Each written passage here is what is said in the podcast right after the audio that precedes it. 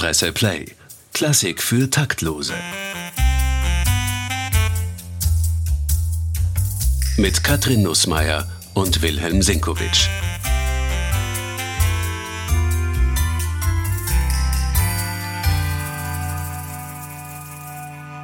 Jetzt hat sie schon wieder einen Rekord gebrochen. Die Rede ist von Taylor Swift, wie das eigentlich dieses Jahr fast immer der Fall ist, wenn von Rekorden im Pop-Business die Rede ist. Gerade erst hat sie an den Kinokassen den erfolgreichsten Konzertfilm der Geschichte herausgebracht. Im Sommer hat sie einen bislang ungeahnten Run auf Konzerttickets ausgelöst und vergangene Woche hat sie jetzt auch noch auf Spotify gleich mehrere Rekorde gebrochen, die teilweise ihre eigenen waren. Ähm, also Taylor Swift ist jetzt die meistgestreamte Künstlerin innerhalb eines einzigen Tages und auch ihr neues Album wurde an einem Tag so oft angehört wie kein Album zuvor in der Spotify-Geschichte. Da handelt es sich ja noch nicht einmal um eine Neuerscheinung, sondern um eine Neuaufnahme eines alten Albums. Aber dazu kommen wir noch. Klar ist jedenfalls, Taylor Swift, an ihr kommt man derzeit nicht vorbei. Nicht einmal in Klassik für Taktlose. Nicht einmal in Klassik für Taktlose. Und deswegen, lieber Willi, eine Frage an dich als Kulturjournalist bist natürlich du auch nicht an Taylor Swift vorbeigekommen. Jetzt hast du dich ganz aktiv und bewusst durch ihr Werk durchgehört. Mhm. Verstehst du die Begeisterung um diese Frau? Naja, es ist erstaunlich, dass man mit handwerklich so perfekt gemachter Ware wirklich die Begeisterung der Massen erzielt. Das ist ganz interessant. Also für mich, ich habe ja von all diesen Dingen überhaupt keine Ahnung. Ich werde nur immer von dir drauf gestoßen, mich gefälligst mit solchen Dingen zu beschäftigen. Und es ist ja wirklich faszinierend, wenn man schaut, also ich habe auf Spotify geschaut und die Zugriffszahlen sind ja unfassbar, die gehen ja in die Milliarden. Ja. Also dann hört man natürlich schon interessiert hinein in diese Songs und überlegt sich, was unterscheidet diese von anderem, die man auch so zwischendurch mal mitkriegt. Und wie gesagt, was man bei Taylor Swift sagen kann, ist, die einzelnen Nummern sind wirklich perfekt gemacht, handwerklich gesehen. Das ist schon einmal etwas. Möglicherweise ist das mit ein Grund, aber das kann nicht der alleinige Grund sein. Denn äh, wir wissen ja von weitaus weniger perfekt gemachten, oft äh, wie improvisiert wirkenden Dingen, dass sie auch irrwitzige Zugriffe bekommen. Aber das kann ich sagen von dieser, von meiner Erstbeschäftigung damit, die Arrangements, die Art und Weise, wie die Dinge zueinander kommen und gegeneinander gesetzt werden, das ist schon im tiefen Sinn des Wortes, klassischen Sinn des Wortes komponiert. Also insofern mhm. sind wir schon bei Klassik für Taktlose, obwohl es heute eigentlich mehr Pop für Taktvolle ist oder so.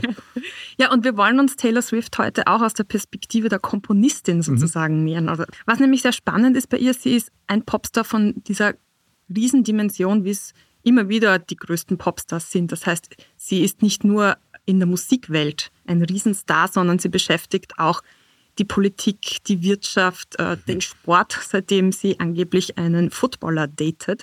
Also in allen Bereichen, die sie irgendwie anfasst und mit denen sie zu tun hat, ist sie natürlich dieser riesige Star. Aber, das finde ich auch sehr spannend, sie scheint sich selbst vor allem als Songwriterin zu begreifen. Das ist etwas, was immer wieder rauskommt, was sie auch immer wieder in Interviews oder in unterschiedlichen Situationen sagt. Sie versteht sich vor allem als Songwriterin. Das ist ihr Hauptberuf sozusagen. Genau, genau. Und sie, es ist auch tatsächlich so, dass sie jetzt nicht zum Beispiel wie andere Popstars jetzt anfangen, ein, weiß nicht, Parfum-Label aufzulegen oder in irgendwelchen größeren Filmen mitzuspielen, bis auf ein paar wenige Ausnahmen. Also sie konzentriert sich auch wirklich auf die Musik und mhm. das ganze Mediale drumherum.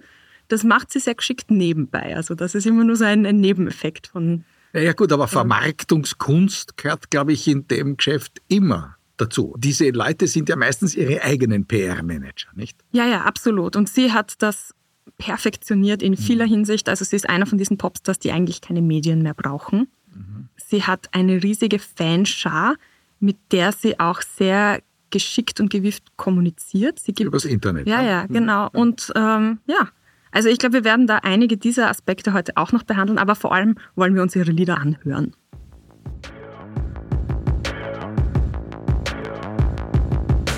Fever dream high in the quiet of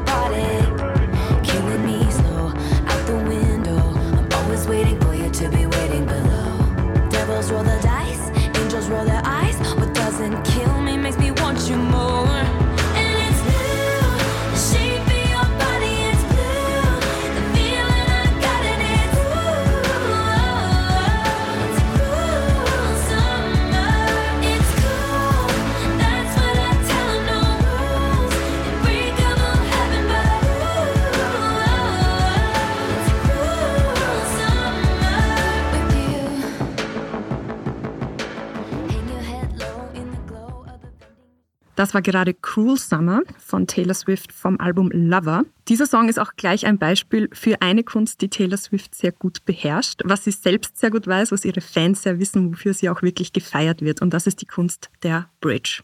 Taylor Swift, muss man wissen, schreibt Popsongs nach dem typischen Popsong-Schema. Also es hat Strophe, Refrain, Strophe, Refrain. Würde ich ja jetzt sagen, haben wir jetzt mal gehört. Also Genau. eine Strophe und einen Refrain. Genau, das wiederholt sich dann und dann kommt die große, wichtige Bridge. Das, Das ist etwas, heißt was? Das musst du jetzt vor allem den Klassikfans erklären. Ja, wobei mich ja wundern wird, wenn es das in der Klassik nicht auch in irgendeiner Form gibt. Vielleicht also im es eh, es Popsong- heißt wahrscheinlich anders. Ja, also im Popsong, das ist einfach ein, ein klassischer Bestandteil vieler Popsongs. Und ähm, eine Bridge hat viele Funktionen. Oft ist sie dann zwischen dem letzten und dem vorletzten Refrain noch so zwischen rein gepresst. Ähm, und oft hat es eine energetische Funktion, also eine Bridge nimmt Tempo raus, bevor es dann noch einmal so richtig losgeht, bevor es dann noch mal quasi ins Finale geht.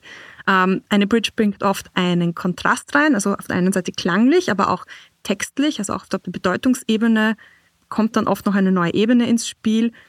Und Taylor Swift beherrscht es zum einen, die Bridge zu so einer Art kathartischen Erfahrung zu machen, ähm, wo sich am Ende dann alle Gefühle bahnbrechen, wo Euphorie ausbricht und sie schafft es, das irgendwie so zu steigern, dass am Ende in fast jedem ihrer Songs ein kleines, süßes Feuerwerk ausbricht. Das ist die Bridge. Das ist die Bridge. Und zum anderen gibt sie den Liedern mit der Bridge auch oft eine zusätzliche Ebene.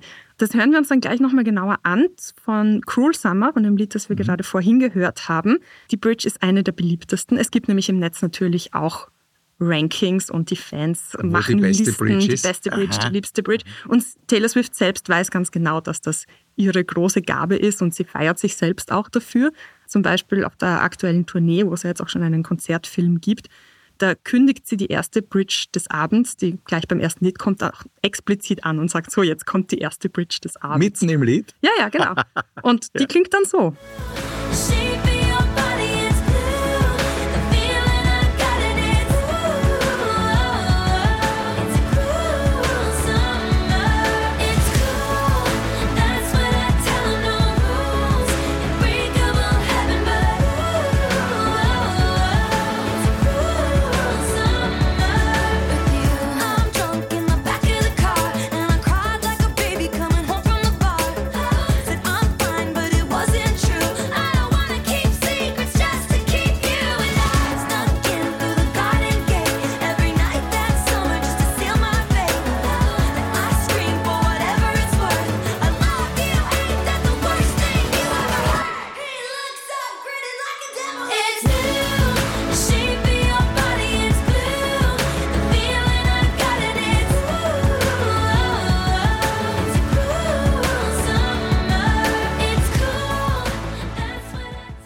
jetzt habe ich dir erklärt, was die Bridge im Pop so tut, aber wie ist das in der Klassik? Da muss es doch auch so ein ähnliches Instrument geben für Ja, die. Songwriter der Klassik. Das gibt es tatsächlich, also wenn man es jetzt klein formal betrachtet, äh, ein ähnlicher Effekt ist zum Beispiel in jedem besseren Konzert die Kadenz. Das ist das, wo der Solist seinen großen Auftritt hat. Jetzt sagen wir mal, wir nehmen ein Klavierkonzert. Spielen die miteinander. Da bringt einmal das Orchester die Themen, dann kommt der Solist dazu und musiziert dann mit denen, dann unterhalten sie sich ein bisschen sozusagen, dann kommt im klassischen Satz dann Durchführung, dann wird die Diskussion intensiver. Es hat auch ein bisschen was mit der Bridge zu tun, denn dann kommt die Reprise und man freut sich, aha, jetzt haben sie sich geeinigt quasi. Und vor dem Schluss gibt es dann die sogenannte Kadenz, wo der Solist plötzlich, das Orchester schweigt, der Solist plötzlich jetzt noch einmal ein bisschen mit sich selber diskutiert über die Themen, die wir da gehört haben und das, was wir da gerade erlebt haben und dann ist der gemeinsame Schluss. Also da, haben wir eigentlich in so einem Konzertsatz haben wir zweimal die Bridge. Das eine ist die Brücke von der Themendiskussion über die heftige Diskussion der Durchführung hin zur Reprise. Das ist, haben wir hier auch. Da kommt dann noch einmal der Refrain. Dann gibt es noch die, eben die Kadenz. Es gibt es aber auch in Symphoniesätzen zum Beispiel.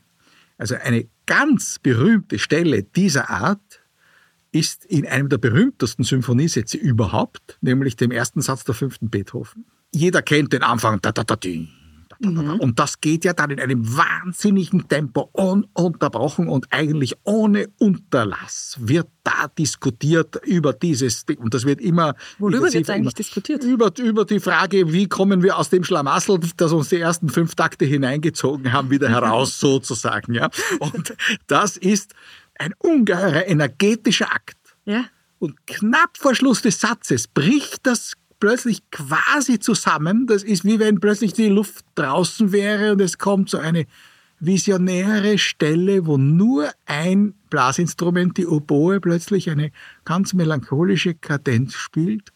Und wenn der ausläuft, geht das Ganze mit Gewalt wieder los und stürmt in den Schluss. Ich würde vorschlagen, hören wir da mal rein.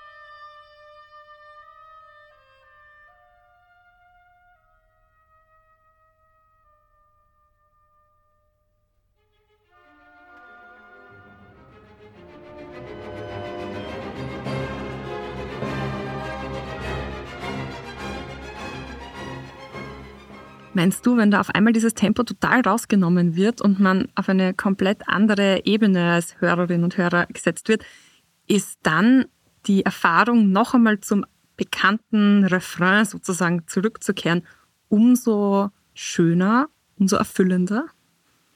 Naja, du sprichst etwas an, was das Wesen der europäischen Musikgeschichte ist. Das ist das Phänomen der Wiederkehr, der Reprise. Reprise ist ein Wort, das in der Popmusik eigentlich nie verwendet wird. Obwohl wir es ununterbrochen haben. Ja. Nicht jede Wiederkehr des Refrains, es heißt nur auf Deutsch Wiederkehr, Ja. es kommt einfach zurück. Ja, der Das steckt ja im Refrain auch schon drin. Refrain ist die Wiederkehr. Das ist im Pop und das ist in der Klassik ganz genauso. Dass ein Thema zurückkommt nach heftigen Auseinandersetzungen, wie wir schon gesagt haben. Das ist eines der klassischen Prinzipien.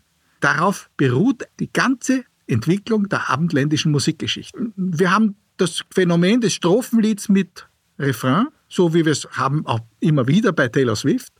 Und sie bessert es ein bisschen auf durch ihre Bridges, wie du das nennst. Ja. Da kommt ein bisschen so das Durchführungsdenken der Wiener Klassik rein. Und dass einfach da noch einmal etwas gemacht wird, dass diese Diskussion intensiver wird oder vollkommen ermattet. Da passiert etwas, wo wir vorbereitet werden auf diese Wiederkehr. Und kann dann, du hast zuerst von der Katharsis gesprochen. Ja, ja. Das ist Das- auch ein Begriff, der natürlich, aber das ist zutrifft. antikes Theater. Auf dem beruht natürlich unsere ganze Kunst- und Kulturgeschichte. Auf dieser Idee der Reinigung. Mhm. Und das sind so die Restbestände. Das wird uns gar nicht klar, aber das sind natürlich die Restbestände von Sophokles, die Taylor Swift auflöst. Nicht? Und die immer noch gleich empfunden werden. Ja. Nicht? Das funktioniert einfach. Das funktioniert. Das ist so eingelernt. Das, das Schlimme bei diesen Sachen ist ja, jetzt sind wir in, sagen wir, wir schauen uns Elektra an. Beruht auf einer Sophokles-Tragödie und besteht nur darin, dass diese arme Frau, geschundene Frau, darauf wartet, dass ihr Bruder, der verbannt ist, zurückkommt, um die Mutter umzubringen, weil er muss den ermordeten Vater rächen. Das ist ja eigentlich ein irres Sujet. Ja? Also mit neuzeitlichen Wertevorstellungen ist das überhaupt nicht zu vereinbaren. Und jetzt passiert etwas Unglaubliches. Wir erleben das. Wir erleben das unglaubliche Glücksgefühl der Elektra, wenn der Orest zurückkommt. Jetzt wird sozusagen das Leid ein Ende haben. Der bringt dann wirklich die Mutter um. Und sie triumphiert. Und wir triumphieren mit ihr. Das ist das Verrückte. Wir sitzen in dem Theater und diese Reinigung, die sich da aus der Sicht dieser Frau erreicht hat, die spüren wir. Und wir empfinden das als Erleichterung. Wenn wir jetzt überlegen, jetzt sehen wir einen Film, da geht es darum, dass irgendeiner eine grässliche Tat begeht und ein unglaublicher Widerling ist. Keiner, der da im Kino sitzt, wenn der endlich um die Ecke gebracht wird, empfindet nicht dieses Triumphgefühl. Ja, eigentlich darf man das nicht. Aber das ist das Ja. Wesen der Katharsis. Mit dem leben wir. Und das kommt ganz sublimiert in solchen Liedern zurück. Das ist jetzt nicht nett, was ich da sage, aber es ist leider so und wir müssen uns alle bei der Nase nehmen. Natürlich reagieren wir alle gleich auf das. Wie Taylor Swift mit den Unzulänglichkeiten der Menschheit umgeht und mit den schlechten Eigenschaften, die jeder so hat, darüber können wir dann später auch nochmal genauer sprechen. Ganz spannend finde ich eben Katharsis, das ist sicher ein Faktor, warum die Bridge im Fall Taylor Swift so gut funktioniert. Aber ich habe da noch eine weitere Theorie. Ich glaube, ein Faktor, warum gerade bei Taylor Swift die Bridge so in ihren Band zieht und auch dafür sorgt, dass in den Stadien die Leute nur auf diesen Moment warten, um das mitzuhupfen. Natürlich, weil die Katharsis dadurch noch stärker ausfällt. Aber ich glaube, bei Taylor Swift haben die Bridges auch ein sehr verschwenderisches Element, weil sie da oft Melodien einsetzt, die wahrscheinlich einen eigenen Song hergegeben hätten. Aber sie nimmt den einfach für die Bridge her. Und wo andere Liedermacher dann vielleicht eine kleine Abwandlung des Refrains oder der Strophe einbauen, hat sie da oft einen nochmal originellen Gedanken, den sie dann nur für diese Bridge einsetzt. Ja, das ist, das ist natürlich ein gewisser Reichtum Ja. der Erfindung. Erinnert mich Es jetzt ist natürlich auch dekadent irgendwie, dass man sagt, ach, ich habe so viele Ja, Songideen, toll. ich kann da drei in einen Toll. Song packen. Der Richard Strauss hat einmal zu seinem Kollegen Franz Schmidt gesagt, aus dem Material, was Sie in dieser Symphonie verwenden, hätte ich vier Symphonien gemacht. Vielleicht könnte Taylor Swift das über ihre Songs auch sagen. Vielleicht. Es gibt da eine Bridge, die mir ganz gut gefällt, äh, vom Lied Out of the Woods. Ähm, In dem Lied geht es um eine Beziehung, von der dann rückblickend betrachtet klar ist, dass sie nie hätte funktionieren können. Das heißt zum Beispiel einmal, we were built to fall apart. Und im Refrain ist dann immer die Rede davon, dass sie sich zurückerinnert, wie sie eigentlich damals schon wusste, dass sie immer nur gedacht hat, kommt jetzt irgendwann einmal der gute Teil, sind wir irgendwann sozusagen wieder im Sicheren, ist die Rettung in Sicht, out of the woods, also sind wir heraus aus dem dunklen Wald.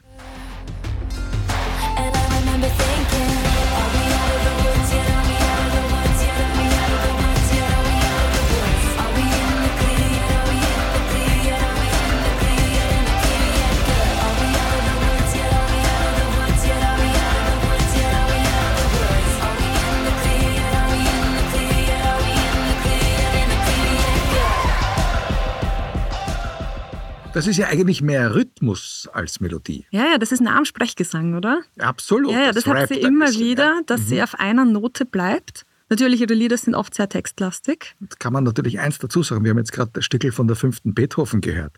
Da ist ja auch relativ wenig Melodie drin. Und das ist ja auch dieser vorwärtstreibende Rhythmus. Der Stimmt, eigentlich. so viele. Töne kommen da nicht vor. Gell? Auf jeden Fall in diesem Song Out of the Woods geht es eben um diese rückblickende Betrachtung einer Beziehung, die nie hätte funktionieren können, was im Nachhinein natürlich klar ist. Was macht Taylor Swift in der Bridge? Sie versetzt sich dann doch wieder in die andere Perspektive, in die Perspektive von einer Frau, die doch noch denkt, sie hat alles noch vor sich und wo auf einmal wieder Hoffnung und Abenteuer drinnen ist in dieser eigentlich verdammten Beziehung. Das klingt dann so.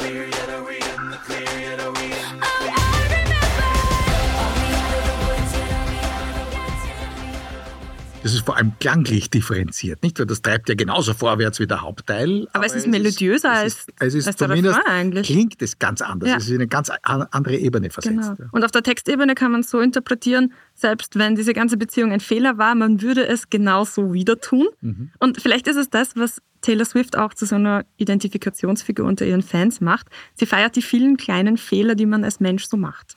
Ist das nicht ganz wichtig für den Erfolg, dass die Leute sich mit dem einfach total identifizieren können? Absolut, natürlich, ja. Und das gelingt ihr sehr gut. Sie hat selbst über ihre Lieder mal gesagt, sie schreibt Songtexte wie Tagebucheinträge. Ja.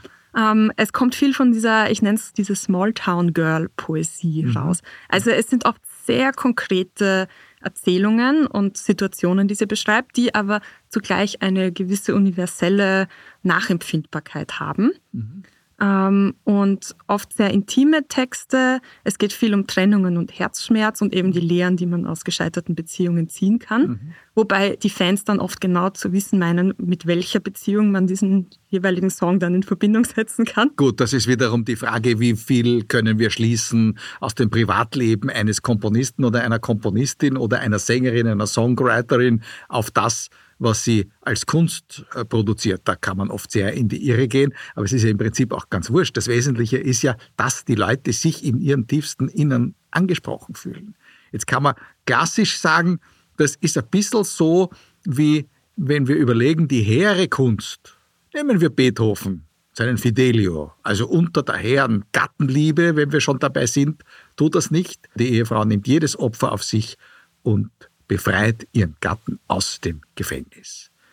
Und daneben haben wir den Schubert, der besingt das kleine, botscherte Leben. Ah, ja. Und das ist eher sozusagen die Situation. Also wir gehen in die Oper auf der einen Seite, um uns zu erbauen und erleben den Fidelio als großes Befreiungsdrama oder wie wir vorher gesagt haben, die Elektra als Befreiung von der immensen seelischen, emotionalen Last, die diese Frau auf sich geladen hat. Es ist ja jetzt nicht so, dass jeder zum Muttermörder werden möchte, der in Elektra geht, aber jeder kennt diese immensen Belastungen, die man haben kann und wie schön es ist, wenn diese Belastungen abfallen. Das ist das eine. Und das andere, jeder kennt, um noch einmal darauf zurückzukommen, auch das botscherte Leben. Ja, die eigene Fehlbarkeit. So ist es. Und äh, das sind zwei ganz unterschiedliche Aspekte der Kunst. Und da würde ich sie eher jetzt bei Schubert verorten als bei Beethoven. zweifellos. Vielleicht ist Taylor Swift die Schubert des 21. Jahrhunderts, wenn man so will. Eigene Fehlbarkeiten ist auch gleich ein Stichwort. Eine Sache, die ihr von Klatschmedien vor allem lange angelastet worden sind, dass sie, weil natürlich in Amerika jede Frau im Pop-Business hat auch gewisse Werte zu vertreten und das wird dann auch kontrolliert sozusagen, Ist das so? wofür sie Ja. steht. Also doch, ja. Also ja. ein Künstler hat sich zu benehmen sozusagen. Vor allem eine Künstlerin. Vor Eine. Künstlerin. Das sind die. Standards, die an Personen gesetzt werden, natürlich anders. Wobei man auch sagen muss, dass Taylor Swift mit den Standards und auch mit den Reaktionen auf ihre Geschichten, die so an die Öffentlichkeit dringen, auch sehr geschickt umgeht, weil sie das dann natürlich alles wieder zu Songs verarbeitet und Mhm. einen Mythos um sich herum spinnt. Zu diesem Mythos gehört auch der Vorwurf, der von Klatschmedien gemacht worden ist, dass sie Männer verschleißen würde. Also dass sie sozusagen ja, auf zu viel Dates geht und niemand lang bei ihr bleibt und das ist ihr offenbar anzulasten. Das war eine Zeit lang ein, ein Thema und sie hat das dann auf dem Album 1989 aktiv aufgegriffen. 1989 ist eben auch das Album, das jetzt gerade neu erschienen ist. Also das ist ein Remake. Genau, es ist ein Remake. Äh, Die Geschichte dahinter ist einfach die, sie hat nicht die Rechte an ihren alten Alben, also vor allem an den ersten sechs Alben, die sie aufgenommen hat. Da lagen die Rechte zuerst bei ihrem Manager, der hat sie verkauft an einen anderen, der hat sie wiederum weiterverkauft und ihr Weg, um sich sozusagen die Kontrolle zurückzuholen über die alten Aufnahmen, ähm, ist die reihenweise neu aufzunehmen. Das heißt, und das ist natürlich auch genial, um im Gespräch zu bleiben, weil jetzt halt alle paar Monate ein neues altes Album von Taylor Swift erscheint und auf einmal wieder Spotify-Rekorde brechen kann. Eben das Album 1989 äh, von 2014 ist jetzt gerade neu erschienen. Da steht Und- aber dann offenbar ganz coole finanzielle Interessen dahinter, um sich die kompletten Rechte sozusagen zurückzuholen. Erinnert mich ein bisschen an Igor Strawinski, Ah ja? der seine großen Partituren, die er noch in Russland äh, komponiert hat, vorrevolutionär, aufgrund der Rechtesituation dann in seiner amerikanischen Zeit einfach in Neufassungen herausgebracht hat, die sich nur minimal von den ursprünglichen Versionen unterscheiden. Aber dann war eben die Neufassung und dann hatte er die gesamten Rechte wieder zurück. Ist ganz ähnlich, das ist jetzt keine künstlerische Entscheidung, sondern eine rein finanzielle Entscheidung. Aber ich denke mir, die Fans von Taylor Swift werden jetzt ganz genau hören, wodurch unterscheidet sich denn das Album 1989 von damals, von dem Remake. Natürlich, und da wird dann auch viel drüber sinniert. Ist es besser, ist es schlechter geworden, hat Na sich ihre Stimme verändert? Ähm, also mein Eindruck von dem neuen Album, ich habe es einmal durchgehört, also von dem neuen alten Album, Mhm. mein Eindruck war, es klingt ein bisschen zu abgeklärt, zu erwachsen. Also natürlich, die Stimme von jedem Menschen entwickelt sich weiter und Mhm. in neun Jahren wäre es komisch zu erwarten, dass es gleich klingt wie damals. Aber gerade die Lieder, die damals eine vielleicht auch eine naive Kraft gehabt haben, die klingen jetzt fast ein bisschen zu perfektioniert. Also man hat das Gefühl, sie tut sich sehr leicht, das zu singen, während auf den alten Aufnahmen hat sie vielleicht diesen Texten gefühlt noch mehr, mehr abgerungen, mehr Gefühl. Das ist ein bisschen so mein Eindruck. Aber auf jeden Fall, es gibt da ein Lied, das heißt Blank Space, einer ihrer größten Hits. Und in dem eignet sie sich sozusagen die Vorwürfe, dass sie Männer verschleißen würde, an. Und ihr lyrisches Ich in diesem Song sagt quasi, okay, ich zeige euch, wie das wäre, wenn ich wirklich so wäre. Wenn, wenn dieses Verhalten tatsächlich meines wäre, dann wird es noch ganz anders aussehen, als ihr euch das vorstellen könnt. Hören wir jetzt gleich, wie das dann klingt.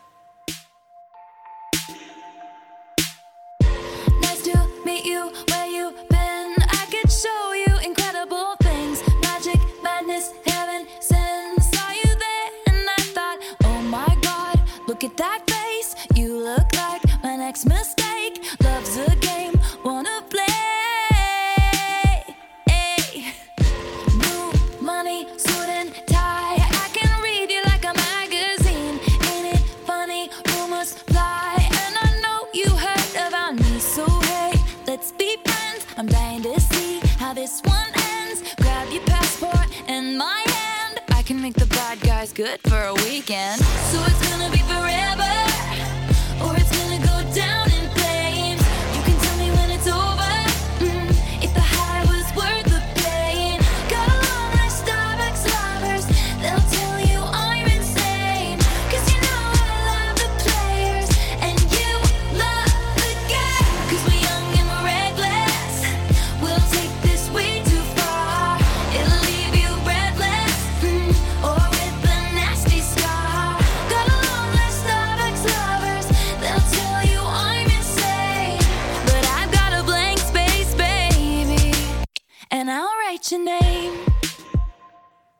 ist ja schon äh, gegrübelt worden darüber, was dieser Tick-Sound am Ende des Refrains zu bedeuten hat. Was glaubst du? Was würdest du da interpretieren?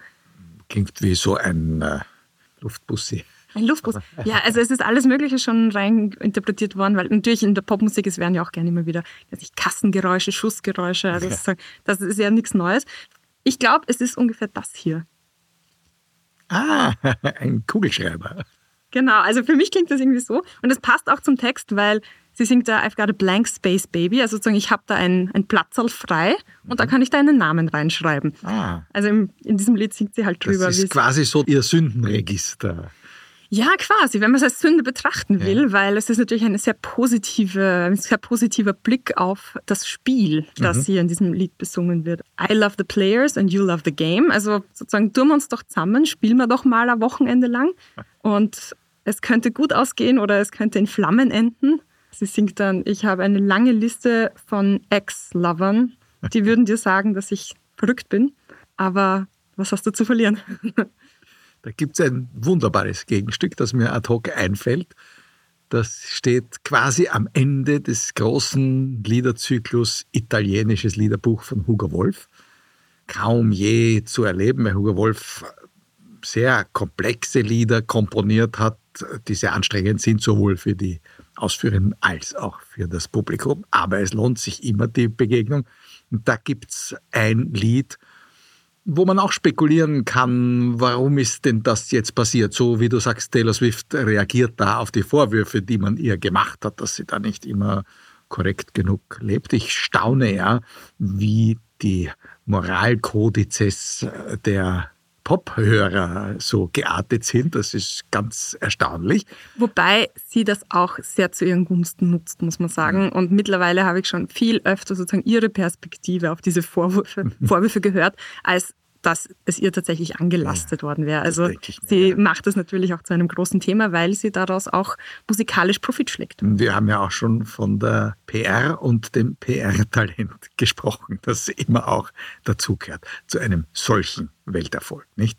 Also, um auf Hugo Wolf zurückzukommen, da ist ein Mädel, wie gesagt, wir können spekulieren, wahrscheinlich will sie dem Angebeteten imponieren. Sie zählt ihm jedenfalls ihr, sagen wir es nochmal, Sündenregister auf und sie hat offensichtlich, wenn es denn wahr ist, eine immense Vorgeschichte.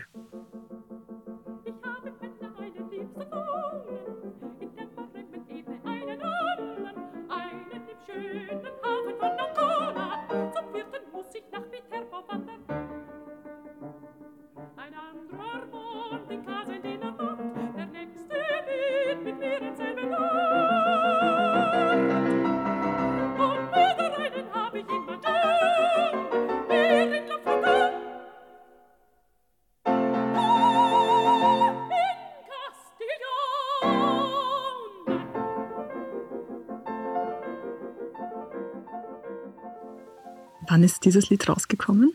Das italienische Liederbuch ist komponiert worden in zwei großen Schüben. Hugo Wolf hat immer manisch-depressiv in Schüben komponiert, insgesamt 46 Lieder, 1890, 91 und 1896.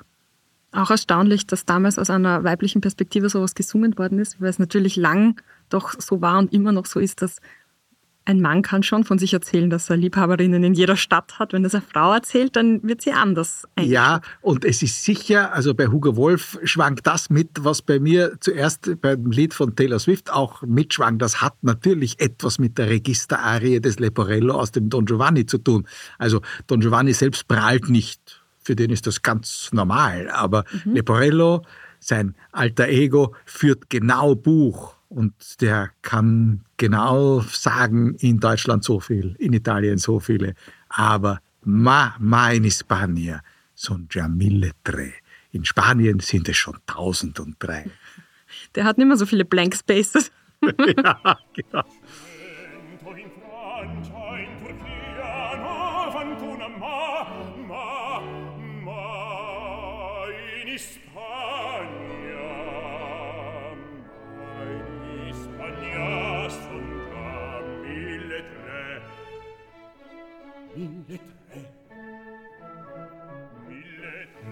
Über die Parallelen von Taylor Swift und Schubert haben wir jetzt schon ganz kurz gesprochen. Ich habe noch eine weitere Frage an dich.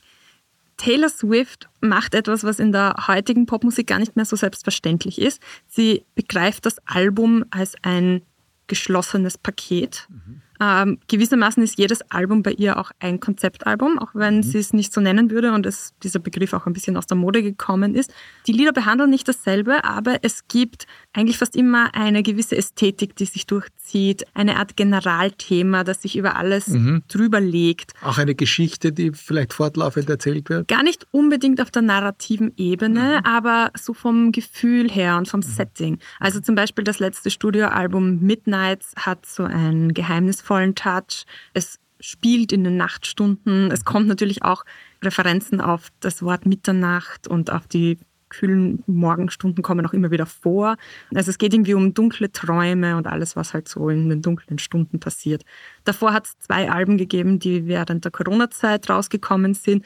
Da schwankt sie so ein bisschen zwischen Waldgeist und Märchenfee von, ähm, von, dem, von der Persona her, die sie da verkörpert. Ähm, also das Album spricht ein bisschen die Sprache der Kuschelpullis und des ewigen Herbstes und, und war auch die Gefühl der Isolation in dieser Ja. Pandemie auch eingefangen. Davor gab es andere Alben, die, weiß nicht, Reputation ist sozusagen das Rachealbum, da spielt sie die schwarze Schlange. Sie hat da immer so eine gewisse Ästhetik, die sie diesen Alben verleiht. Und weil wir natürlich immer vom Vermarktungsgenie Taylor Swift auch in diesem Zusammenhang sprechen müssen, sie macht es natürlich auch super geschickt, weil bei ihr, und das ist allen Fans klar, heißt es nicht einfach Album, sondern jedes Album ist eine Ära. Aha. Also das musst du auch wissen, lieber Willi, wenn du jetzt irgendwelche Berichte liest oder hörst über die aktuelle Stadiontournee, die ja nächsten Sommer dann auch nach Wien führt und die derzeit von einem Kontinent zum nächsten tingelt und einfach ein riesiges Spektakel ist. Drei Termine in Wien waren in kürzester Zeit ausverkauft. So schnell hat man Das gar nicht heißt, schauen wie können. viele verkaufte Karten? 170.000. Muss man sich auch mal auf der Zunge zergehen lassen. Die Tour heißt The Eras Tour. Sie zelebriert damit alle ihre früheren Äras. Also sozusagen jedes Album hatte so einen kleinen Slot in dieser Konzertnacht. Also ein Potpourri. Genau, aber nicht wild durchmischt, sondern halt wirklich von einer Phase in die nächste. Zu jeder Ära gehört dann auch ein entsprechendes Bühnenoutfit, das die Fans dann auch spiegeln können. Und jedes Album und jede Ära bietet sozusagen eine gewisse Identifikationsfläche. Also fühle ich mich heute auf Rache oder fühle ich mich auf durch den Wald laufen in meinem Feengewand. Da spricht sie auch die Sprache der Microtrends, die auf TikTok gerade irgendwie so in der Mode die ansagende Funktion sind. Man kann sich sozusagen mit jeder Ära ein bisschen identifizieren, wenn man will. Das macht sie sehr geschickt. Meine Frage jetzt an dich, gibt es in der Klassik denn ein Pendant zu diesem, ja, sagen wir mal, Konzeptalbum-Modus? Naja, es gab schon immer wieder Konzeptalben von Interpreten oder auch Interpreten, Komponisten. Das war ja über eine große, wenn wir schon bei Ära sind, eine lange Ära, war das selbstverständlich, dass die bedeutenden Interpreten auch Komponisten gewesen sind. Also Dirigenten noch in der ersten Hälfte des 20. Jahrhunderts waren in der Regel ausgebildete, zum Teil aktive Komponisten. Wilhelm Furtwängler, Otto Klemperer, Bruno Walter haben alle komponiert. Aber es ist nicht so viel übrig geblieben. Nein, es ist nicht so viel übrig geblieben. Die Welt hat sie als Interpreten adoptiert sozusagen. Aber das Selbstverständnis von diesen Leuten, auch bei vielen Pianisten. Und einen kennen wir noch ganz gut, Friedrich Gulda, der hat sich ja auch als Komponist verstanden und der hat etliche Konzeptalben herausgebracht, wo er zwischen Klassik, äh, seiner eigenen Musik und dem Jazz äh, vermittelt hat wo er gefunden hat, das gehört jetzt zusammen. Also er hat noch in seiner späten Phase eine späte Beethoven-Sonate mit einer eigenen Komposition auf einer Platte herausgebracht. Ob viele Musikfreunde die zweite Seite auch je gehört haben, weiß ich nicht. Aber für ihn war das eine Sache, er wollte das miteinander publizieren. Also diese Tendenz gab es schon. Und da gab es auch einen narrativen Bogen, oder? Für ihn schon, ja. Wie gesagt, ich weiß nicht, Mhm. Man ob das, nicht. Ich weiß nicht, ob das jemand begriffen hat, aber für ihn war das wahnsinnig wichtig. Also das gab es schon. Und dann gibt es den Begriff Liederzyklus. Ist ein Liederzyklus das klassische Pendant zum Popalbum? Äh, So wie du es jetzt geschildert hast, das, was Taylor Swift macht mit ihren Alben oder mit, ihren, mit ihrer Ära, mit der jeweiligen Ära, das ist schon so etwas, äh, was wir bei den Liederzyklen klassischer und vor allem romantischer Prägung vor uns haben, wobei man vorsichtig sein muss. Ich meine, bei Robert Schumann, Frauenliebe und Leben, ist ganz klar, da wird eine Geschichte erzählt, das ist so komponiert wie ein Konzeptalbum. Bei Schubert, das erste Beispiel, das uns allen einfiele wahrscheinlich, die Winterreise, muss man vorsichtig sein. Natürlich ist das auch eine solche Ära, um in diesem Begriff zu bleiben. Das sind 24 Lieder, eine Liederfolge, die eine Geschichte erzählt. Aber Vorsicht, die ersten zwölf Lieder sind entstanden, da hat Schubert die anderen zwölf Texte, die nachfolgen, noch gar nicht gekannt. Und das ist etwas, was wir uns gar nicht vorstellen können, dass eigentlich ein solches in sich geschlossenes Werk vom Komponisten ursprünglich so nicht gedacht war. Also dann, wie er die zwölf weiteren Lieder komponiert hat, natürlich schon, da hat er auch in den ersten Liedern zum Teil kleine Veränderungen angebracht, damit das Ganze zu einem Zyklus sich schließt. Aber ursprünglich waren das zwölf Lieder auf tieftraurige Gedichte von Wilhelm Müller. Und der Zyklus Winterreise ist es eigentlich erst geworden, nachdem er die zweite Hälfte dieser Gedichte für sich entdeckt hat. Also, die Antwort ist ja und nein. Ja, vielleicht ist auch einfach ein Einfangen eines Zeitgeistes, was da mitspielt. Und ich glaube, das ist was, was Taylor Swift halt sehr gut beherrscht. Das auf jeden Fall, und das ist bei Schubert natürlich der Fall. Schubert ist für uns natürlich die beste Möglichkeit, wenn wir versuchen möchten, den immer wieder vollkommen irreführend verwendeten Begriff des Biedermeier zu begreifen, was da vor sich gegangen ist.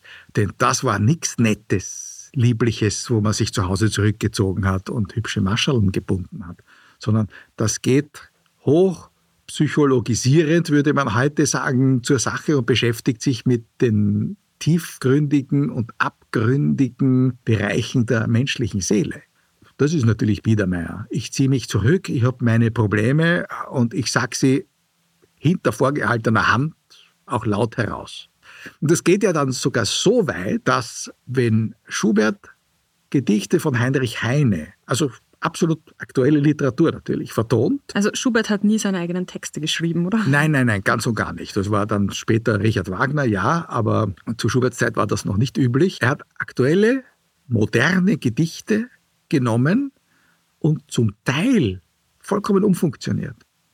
Heinrich Heine, der große Zyniker, der sich auch über sich selber und seinen Schmerz lustig machen kann und immer irgendwie, äh, wie die Engländer sagen, tongue in cheek, sagt, naja, Ein bisschen Augenzwinkern ist immer dabei. ganz so arg ist es auch nicht. Und dieses ganz so arg ist es auch nicht, nimmt der Schubert oft weg und macht eine Riesentragödie draus und verzichtet, im Übrigen auch, wenn wir schon bei Wilhelm Müller, dem Dichter waren, damals sehr populär, die schöne Müllerin, vom selben Dichter wie die Winterreise. Im Original sind es mehr Gedichte, als Schubert vertont hat, und da sind sehr viele relativierende Dinge dabei, wo man sagen kann, naja gut, so schlimm wird schon nicht sein sozusagen, nicht? Also aus anderer Perspektive und so, also alles weggelassen. Er hat die Tragödie vertont, sozusagen. Bleibe du trotziger Jäger im Hain und lass mich mit meinen drei Rädern allein und willst meinem Schätzchen nicht machen beliebt. So wisse mein Freund, was ihr Herz hier betrübt. Die Eber, die kommen zur Nacht aus dem Hain und brechen in ihren Kohlgarten ein und treten und wählen herum in dem Feld. Die Eber, die schieße, du Jägerheld. Von dieser tiefen Verzweiflung jetzt zu etwas leichterem, der großen Liebe. die, die große, naive, jugendliche Liebe, die besingt sie in ihrem Hit Love Story. Ein eigentlich sehr naives, aus einer Mädchenfantasie scheinbar herausgeschriebenes Lied. Ähm, Das ist rausgekommen, da war Taylor Swift gerade mal 18 oder 19 Jahre alt, quasi noch im Country-Genre drinnen, wo sie begonnen hat, noch nicht ganz im Pop angekommen. Und dieses Lied ist im Grunde einfach eine Romeo und Julia Geschichte, die aber glücklich ausgeht. Das hat Geschichte. Ja. Ich möchte betonen, dass eine der berühmtesten klassischen oder sagen wir, frühmodernen Vertonungen von Shakespeares Romeo und Julia ursprünglich auch einen positiven Schluss haben sollte, ein Happy End, ein visionäres Ende. Das war Sergei Prokofjews wunderbare Ballettmusik, eines der wenigen wirklich erfolgreichen abendfüllenden Ballette des 20. Jahrhunderts. Das sollte eigentlich ein Happy End haben, nach den Vorstellungen des Komponisten, aber die sowjetischen Behörden haben dann gefunden, das geht nicht, das Shakespeare-Stück kehrt ordentlich vertont und daher haben die beiden einfach zu sterben am Schluss. Es muss so sein. Es muss so sein und seither eigentlich, also ich glaube nicht, dass äh, viele wesentliche Choreografen diese Musik äh, mit einem Happy End versehen haben, optisch, obwohl der Schluss es unter Umständen hergeben würde. Wie auch immer, das hat lange Tradition, denn schon Josef II., als man zum ersten Mal am Burgtheater Shakespeare aufführen wollte, hat beschieden, ja, also diesen Shakespeare kann man schon spielen, aber diese tragischen Schlüsse, die möchte er seinem Wiener Publikum nicht zumuten und die müssen gefälligst umgeschrieben werden. Das heißt, Romeo und Julia mit Happy End gab es schon in der josephinischen Zeit, also in der Mozartzeit in Wien am Burgtheater. Und da ist es durchgegangen. Ja klar, wenn der, wenn der Kaiser selbst Da der sagt. Kaiser das verordnet hatte. Ja. Wir wissen nicht, äh, was die Leute dazu gesagt haben, die natürlich den Shakespeare kannten. Weil es gab ja Übersetzungen und also die Gebildeten haben natürlich gewusst, äh, wie das Stück im Original ausgeht. Aber in Wien wurde es eben mit Happy End gegeben. Also damit ist Taylor Swift eigentlich als Jugendliche schon in einer ganz guten Tradition gewesen. Bei ihr ist es die Geschichte eines Mädchens, das schwärmt für den Romeo. Allerdings der Vater verbietet die Beziehung, sie träumt von ihm, er kommt nicht daher. Was passiert? Natürlich, wie immer bei Taylor Swift, es kommt eine Bridge. und nach dieser Bridge kommt er endlich und hält um ihre Hand an. Es ist eigentlich eine furchtbar kitschig naive Geschichte, die wahrscheinlich eine 33-jährige Taylor Swift, glaube ich, nicht mehr so schreiben würde. Mir ist auch aufgefallen bei dem Konzertfilm, wo man eben sieht, wie sie ihre Lieder auf die Bühne bringt. Viele Lieder werden da recht wörtlich genommen in der Choreografie und werden so durchexerziert und da wird die ganze Welt rumherum aufgebaut. Und bei diesem Lied Love Story verlässt sie sich einfach nur auf die Musik und auf diese Melodie, die halt ein Hit ist. Also man hat das Gefühl, sie will gar nicht zu sehr ins Detail gehen mit dem, was sie da geschrieben hat, nämlich dass einfach die Ehe und der Heiratsantrag am Ende das Wohl bringt. Dann gönnen wir unserem Podcast doch ein Happy End.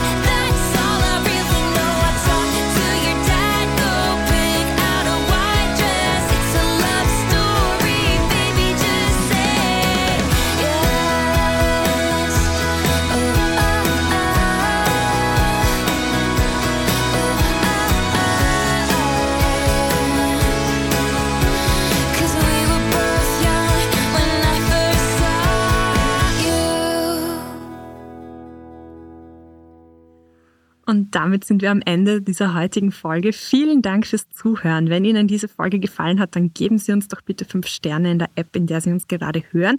Erzählen Sie auch gerne weiter, dass es diesen Podcast gibt. Wir freuen uns natürlich auch über neue Hörerinnen und Hörer. Und über Anregungen, wenn Sie vielleicht ein Thema für uns wissen, das wir behandeln sollen. Ihr Lieblingspopstar. Zum Beispiel, ja, oder kann auch was Klassisches sein. Dann bitte ein Mail. An podcast.diepresse.com. Auf Wiederhören. Ciao. Presse Play. Klassik für Taktlose. Mit Katrin Nussmeier und Wilhelm Sinkowitsch.